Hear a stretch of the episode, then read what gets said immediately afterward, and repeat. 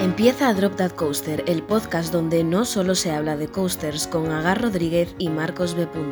¿Te subes a la montaña rusa? Buenas tardes a ti que estás escuchando esto. Uf, qué raro. Hacía mucho tiempo que no decía eso. Bueno, quería daros primero la bienvenida a la segunda temporada de Drop That Coaster, el podcast donde no solo se habla de coasters. Este programa, que empecé en mitad de una pandemia hace más de un año y que por circunstancias se paró, hoy vuelve para quedarse. O al menos hacerlo durante una temporada más, porque quién sabe si de aquí a mmm, dentro de 15 programas me volverá a dar un mental breakdown y nos volvemos a despedir. Sin despedida, como pasó en la primera temporada, y de lo cual eh, me siento un poco eh, culpable, pero bueno. Eh, aquí estamos, aquí hemos vuelto y las cosas con el tiempo cambian. Y fijaos si cambian en más de un año, que es por ello que hoy no estoy sola, ¿verdad que no, Marcos? Oli. ¿Pero usted quién es? Se estará preguntando la gente, ¿pero usted quién es y dónde estado un año casi desaparecida? La gente estará preguntando quién es usted en todo caso. ¿Quién es usted? Ah, Marcos yo, yo. B. Punto.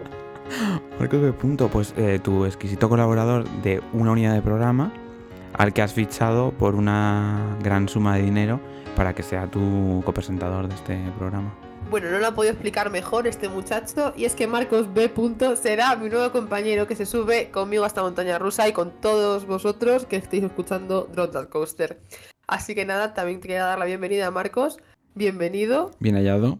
Pon, ponte el arnés, por si acaso. Antes de terminar esta pequeña introducción, quería eh, aprovechar este pequeño espacio para agradecer a Erika Martínez, que es la vocecita que pone eh, voz, nunca mejor dicho, a la careta de esta nueva temporada de Drop That Coaster, que probablemente pues escuchéis durante pues, los capítulos que dura esta temporada. Así que desde aquí, Erika, muchas gracias. Y también quería dar las gracias a Moja. Ambos dos son compañeros de mi máster. Eh, porque estáis escuchando gracias a que Moja me ha prestado su micrófono. Así Espacio que nada, publicitario. Espacio publicitario eh, del máster de la, UC, de la UC3M. Y dicho esto... ¿Te subes a la montaña rusa? No. Agar no se sube, no pasa nada, Agar no se sube. Nos subimos otros. no nos compenetramos, ¿eh? Después de que yo no me suba a la montaña rusa, eh, pero no me voy a subir, pero voy a contaros un poco primero eh, las novedades que trae esta segunda temporada de Drop That Coaster. Eh, bueno, la primera de todas es bastante evidente, ya la hemos mencionado, es la incorporación de Marcos, ya que, bueno, quería que este podcast no solo fuera, o sea, ya fue mi época de proyecto propio, pero si quiero, si quería darle mm, como una cierta evolución, creo que tenía que meter a una persona más y no, o sea, mi primera opción evidentemente fue Marcos y pues y, se, y pues se subió al proyecto de Me ofreció una. una gran suma de dinero y no pude rechazar este proyecto. Porque, una gran claro, suma de dinero de cero cifras. porque me, me llueven los No proyectos. dejamos de ser estudiantes. eh, precarios Pero- parados. Exactamente, pero bueno, yo creo que de dos puntos de vista bastante diferentes van a nutrir bastante bien eh, lo que viene siendo el podcast a lo largo de la temporada y quién sabe si más temporadas, pero bueno, vamos a vivir el presente. Luego, eh, en principio se emitirán los domingos a las 7 de la tarde como norma general, como se hacía en la primera temporada, pero bueno, eh, todo Como, es sabido como si alguien se acordara de eso. como si alguien se acordara de, De que eso. se emitía yo- los yo no me domingos a las acordaba, 7. tuve que Yo no me mirarlo. acordaba, Digo, a ver, ¿cuándo, ¿cuándo emitía yo este programa? No me acuerdo. Eh, pero eh, si habrá una semana a lo mejor que haya que fallar o lo que sea, o que se suba otro día, pues será todo comunicado por redes sociales, que ese es el tercer punto que quería introducir, ya que, bueno, en redes sociales pretendemos estar más a tope, pretendemos incluyendo a Marcos, pero bueno, principalmente las llevaré yo, pero Marcos también. A tope, me encanta de, el "No concepto de a pasar". tope. mm, compitiendo con el resto de redes sociales de parques que están un poco como las locas. O sea, hay mucha competencia salvaje. Va a estar complicado. Tendremos que poner cosas cachondas. En plan, dos por uno en Intamin en España. por Aventura y Parque Warner compran el mismo modelo. por ejemplo, ¿sabes? Sería un buen tweet. Como si de eso nos hubiese hablado ya 50.000 veces. Pero nosotros no. Ah, Nosotros, ¿no? claro. Pues nosotros no, No, hemos hecho los jajas. Roller Coaster estaba de baja. Estaba Pero de en algún baja. momento se hablará. Exactamente, de baja.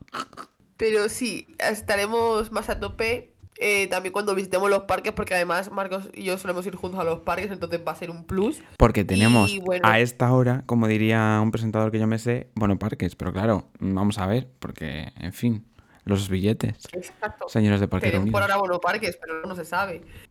Y bueno, recordaros que nuestras redes sociales son arroba drop.coaster en Twitter y en Instagram arroba drop.coaster barra baja DTC. Ujú. Dicho esto, por ahí también nos podéis pues, responder historias o hablar o lo que sea, sugerencias, cualquier cosa, queréis algo, tenéis algo que decir, mm, cualquier cosa es bienvenida. Y también pues tenemos un correo electrónico que nunca nadie nos ha mandado nada, pero bueno, es eh. Pues para cualquier sugerencia también o yo qué sé. Google eh, no nos patrocina, a pero... Purufu, pues vamos de Eh, una. eh, sí, eh, totalmente. O sea, si nos invitáis gratis, vamos a ir fijo a, co- a cubrir vuestro maravilloso parque. Exactamente. Six Flags más palomas bueno, también. Vamos. Si nos invitan, vamos. Es que a donde sea.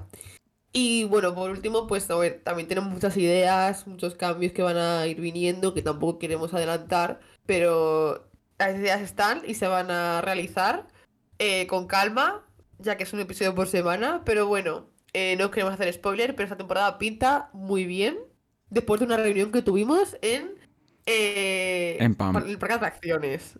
Porque has ¿Verdad que sí, decidido aumentar el presupuesto para esta temporada. eh, lo has incrementado al doble, ¿verdad? Para poder hacer muchas más dos por cosas. cero es cero, efectivamente. No, perdona. 2 por 01 es capítulo 1 de la temporada 2. Ahí está. Y dicho esto, vamos con lo que nos atañe. Hoy vamos a hablar de Halloween.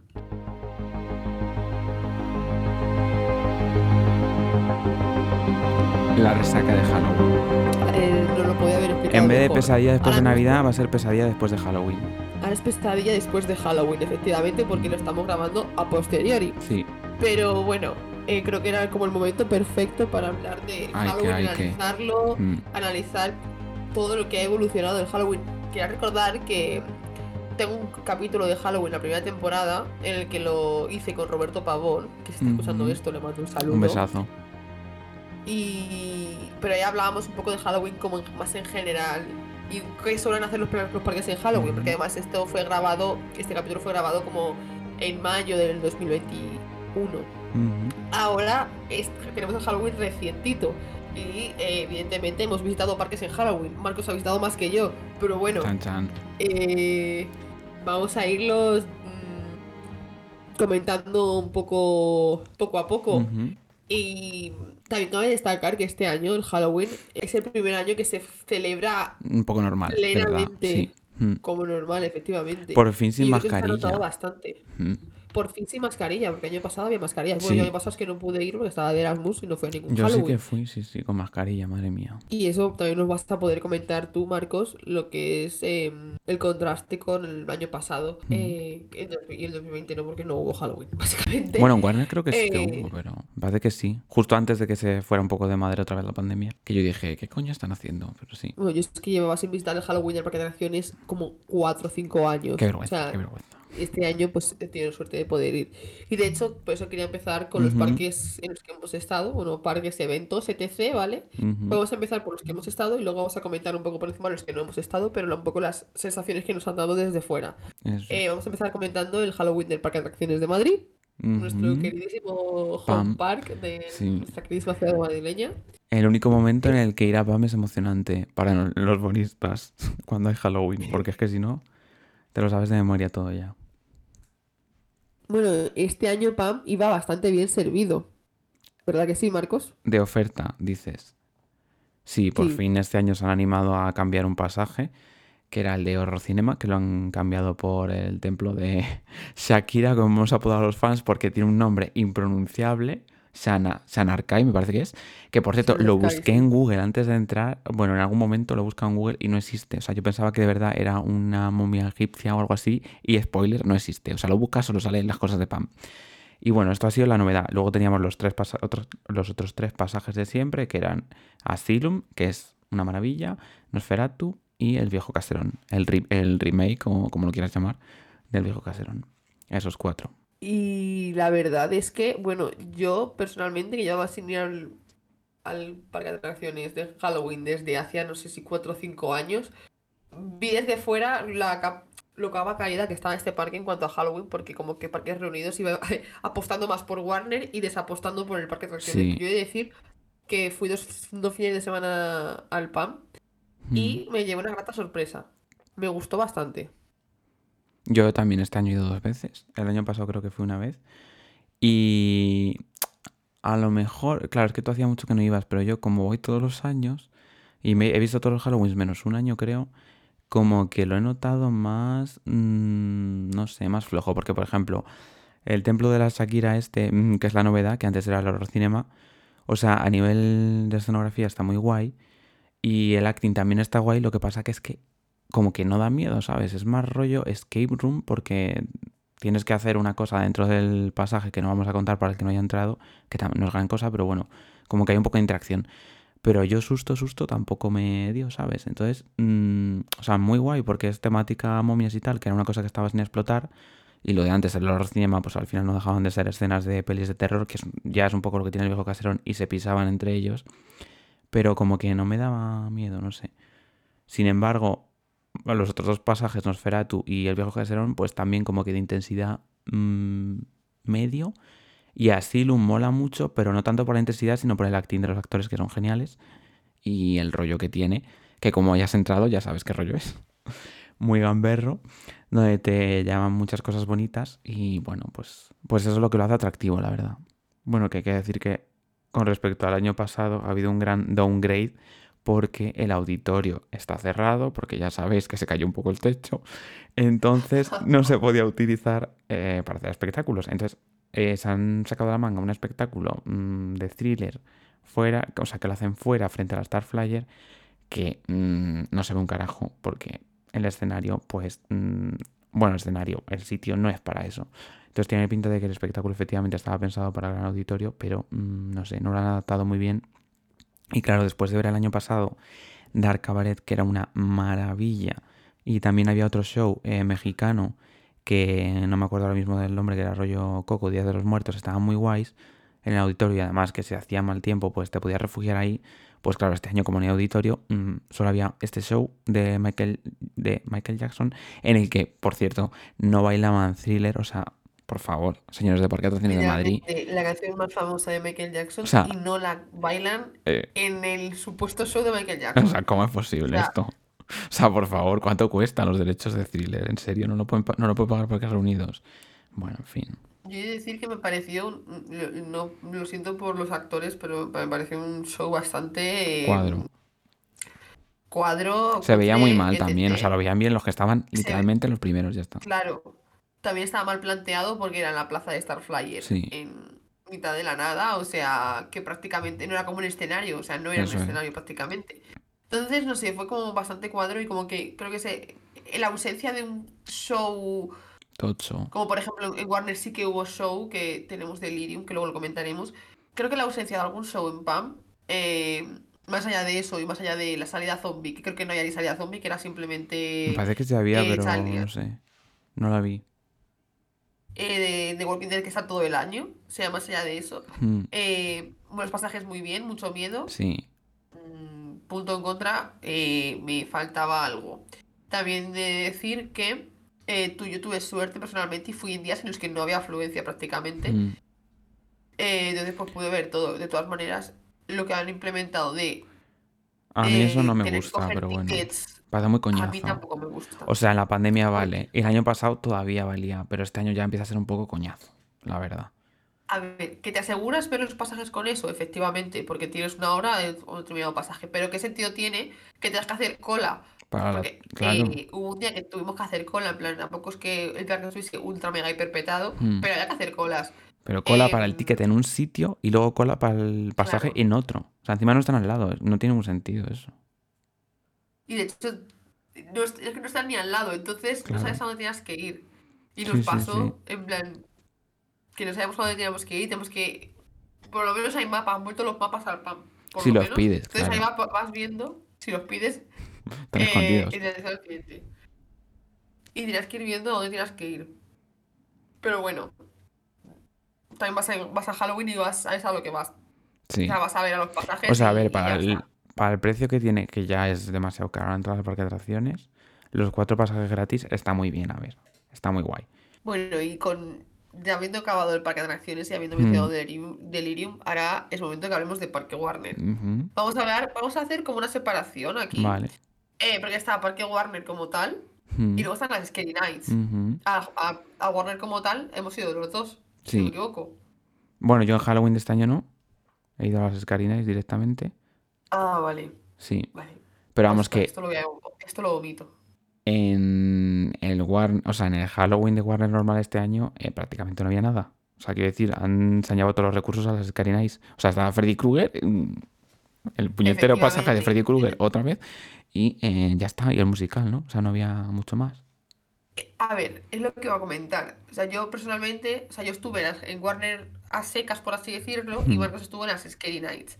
Yo puedo comentar de Warner, que efectivamente, como ha dicho Marcos, de pasaje gratuito solo estaba Freddy, que yo no pude probar, porque las veces que fui a Warner, eh, la cola de Freddy era enorme. Claro, el único pasaje gratuito pues que hace la gente, pues Ya. va, evidentemente. Pero has llegado a entrar alguna Eh, vez, ¿no? luego, durante el día eh, tenemos el pasaje de It, eh, Ujú. de It the Experience, creo que se llama, eh, que cuando al principio del Halloween costaba 8 euros y pasó a costar 6, porque creo que la- no estaban amortizados esos 8 euros. Y el Experience Warren, que estaba a 6 euros, creo que siempre estaba a 6 euros.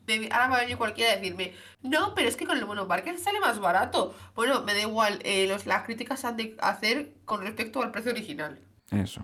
tanto a los parques como a los pasajes. Y yo personalmente no voy a pagar 8 euros por entrar a un pasaje, ni 6. Hombre, yo cinco, que- sí, pero hace mucho que no lo pago, ¿eh? Y 5, bueno, y, y tengo, tengo que pensármelo muy mucho si son 5, si encima no, he- no he entrado. Porque sé que en algún momento pagaré lo de lo de ir para verlo.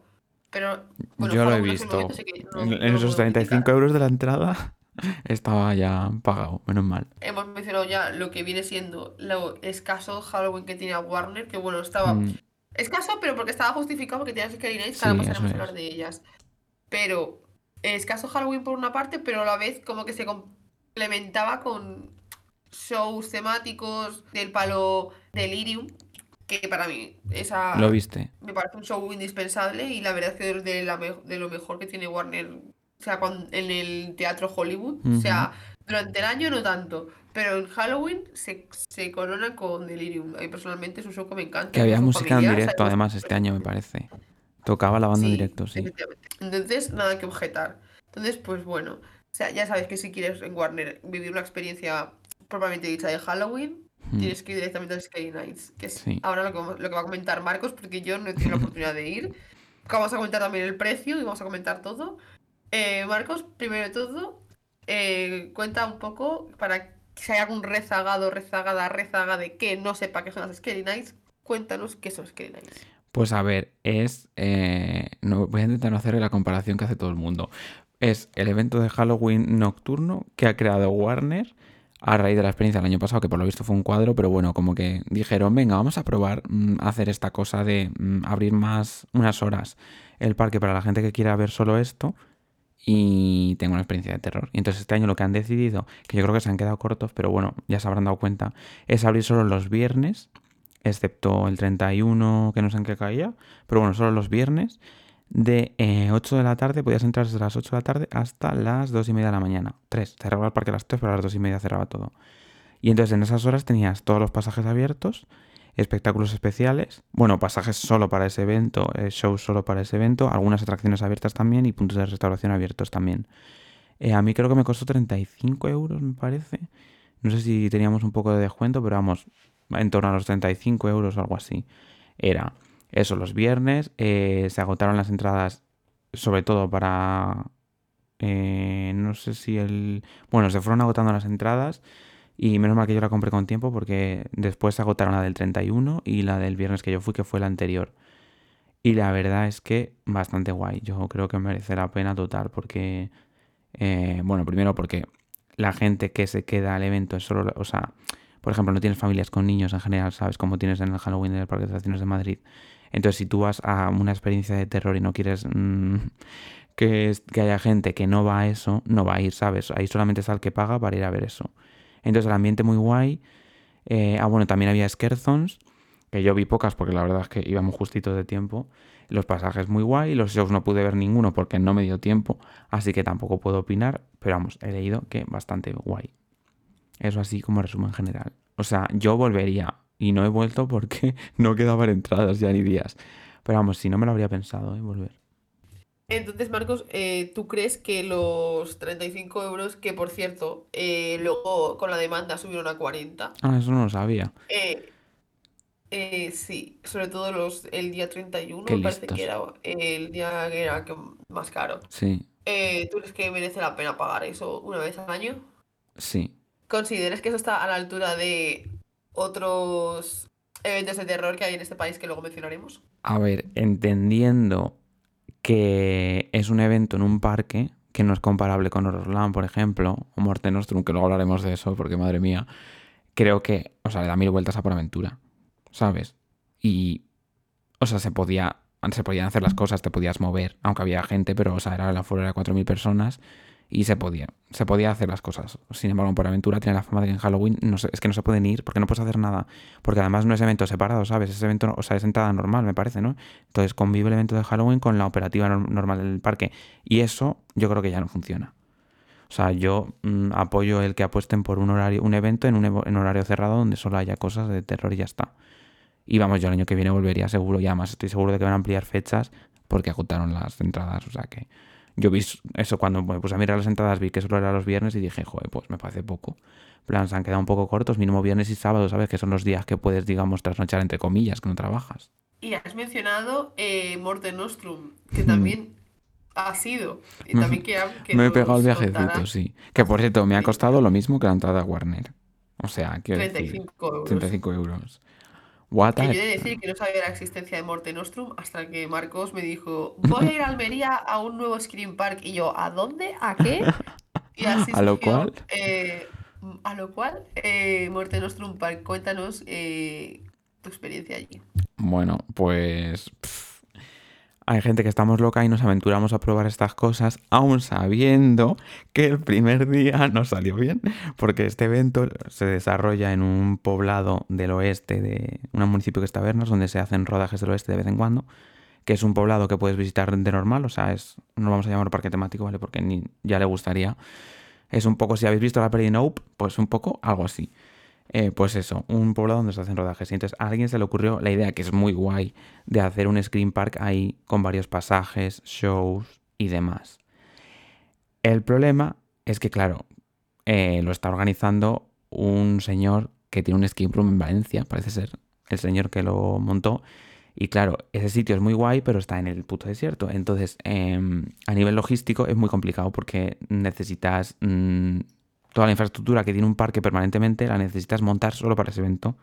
Y por muy buenos pasajes que tengas, si no, mm, si para entrar al parking hay que hacer cola, si tienes una unidad de food truck para comer, si solo hay unos baños, si, o sea, no tienes ni tienda para vender merchandising, eh, pues que a ver, luego los pasajes, pues son muy cortos. eh, el parque abría de 5 a 12 de la noche y nos dio tiempo a hacerlo todo justo de tiempo, excepto un escape room que había que coger en hora, que era como vamos a... O sea, había dos escape rooms, que por cierto, meter escape rooms en Scream Parks no me parece buena idea, porque te condiciona muchísimo el aforo.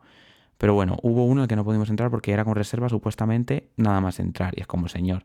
O sea, llegamos a hacer cola con el coche a las 4 y cuarto de la tarde y a las 5 y 5 no, no habíamos entrado todavía, que es como, chico, no me pongas que abres, que abres a las 5 de la tarde si no abres a las 5. En fin, un poco así todo. Y luego los pasajes, pues a ver, eh, un punto muy guay era que los vestuarios y los maquillajes estaban muy guays, pero luego los pasajes eran mm, muy cortos para las hora, hora y media, dos horas de cola por cada uno y pues bueno, buenas ideas de temática, por ejemplo, había uno que era una mm, ¿cómo se llamaba? La devota, que era un poco como la prota y era muy guay. Luego el de la Llorona también, o sea, la idea muy guay, pero luego el pasaje muy corto y muy pobre por dentro, ¿sabes? El acting dentro de los pasajes no era gran cosa porque supongo que son actores que no pues no han tenido mucha preparación, en fin, que mm, si la base no es buena, mm, es difícil que... O sea, puedes tener el mejor pasaje del mundo, que si no tengo dónde comer, señor, pues va a ser complicado. A ver, yo creo que a ese proyecto lo que le falta bastante es lo que se suele decir el rodaje. Sí. Claro, pero, bueno, pero no puede ser que el rodaje sea con la gente, ¿sabes? Que ha pagado su entrada. Fui la segunda noche a Warner y había muchas cosas que comentó la gente en la primera que ya no pasaban a la segunda. Que, o sea, lo, lo que yo espero en la segunda es que esté prácticamente todo pulido. Pero es que aquí era el tercer fin de semana y ellos abrían viernes, sábado y domingo. Fuimos un sábado y seguía habiendo problemas. Y es como, vamos a ver, ¿qué habéis estado haciendo? O sea, no puede ser. Porque además, si tardas tanto en arreglar los problemas, se crea una mala fama que la gente ya no va a querer ir. Y había gente que íbamos de varios puntos de España, había gente de Murcia, gente de Madrid, en fin. A ver, yo ya, yo opino eso, o sea, básicamente es, hombre, es- tú cuando vas a un parque sí que esperas que esté toda a la perfección, evidentemente tú has pagado una entrada, no, Claro. no eres menos cliente que quien va el año que viene, Ujú. o que quien va el siguiente fin de semana. Entonces yo espero que se tomen las críticas y se tomen los fallos como algo para mejorar. Y el año que viene, si tenemos la suerte de ir, o conocemos a alguien que tiene la suerte de ir, que nos cuente. Pero sí que es verdad que evidentemente también se nota la inexperiencia en el mundo de los Sí. parques, porque por mucho que tenga una escape room. No es Claro, no- mismo no, tiene nada que ver montar un un parque entero casi, sí. o una screen park. Pero, eh, pero bueno, yo creo que si se toman bien las críticas, el año que viene podemos ver Morte Nostrum. Pero bueno, Yo tengo serias dudas de que vuelva. O sea, no sé yo si les ha debido compensar el percal. Pero bueno, lo veremos. lo veremos como aquel difunto screen park que hubo en Cambrils. Sí, hace- eh, sí, de hecho, la es- sí, sí, sí. Me recuerda lo mismo. Hubo bueno, quien lo no comparó, sí. Y Bien ahora constipado. vamos a pasar rápidamente por los eh, eventos de Halloween, Screen Parks, etc. que no hemos estado nosotros Lamentablemente. personalmente, pero que tenemos cositas que decir de ellos. Realmente son solo tres puntos. El primero y el más conocido por todos y que Marcos ya ha mencionado previamente, el Halloween de Portaventura, Mm, que eh, cada vez, o sea, Me da una parece increíble. cada vez más terroríficamente divertido y que si quieres pasar verdadero terror, supuestamente Terror haciendo colas de dos horas mínimo. aparte de colas de dos horas, eh, pagar o entre 5 y 8 euros por pasaje. Ah, bueno, más la entrada, claro. Más, la, entrada, entrada, el parking decir, o lo que sea. Sí, sí. 50 euros de entrada, más 30 euros si te coges el pasaporte terror o algo así se llama. Sí, no que te estoy vienen todos, ¿no? llama, En el que te entran todos los pasajes. Mm, sale 5 euros por pasaje. Que tener que pagar otro extra y no compense. Como por ejemplo, no es un extra de un evento aparte, sino es un extra para en el propio parque poder ver o disfrutar del Halloween dentro del parque, no es un evento aparte. Y que encima la calidad deja mucho que desear, porque vale, no hemos estado, pero sabemos perfectamente eh, a lo que nos tiene acostumbrados Portaventura.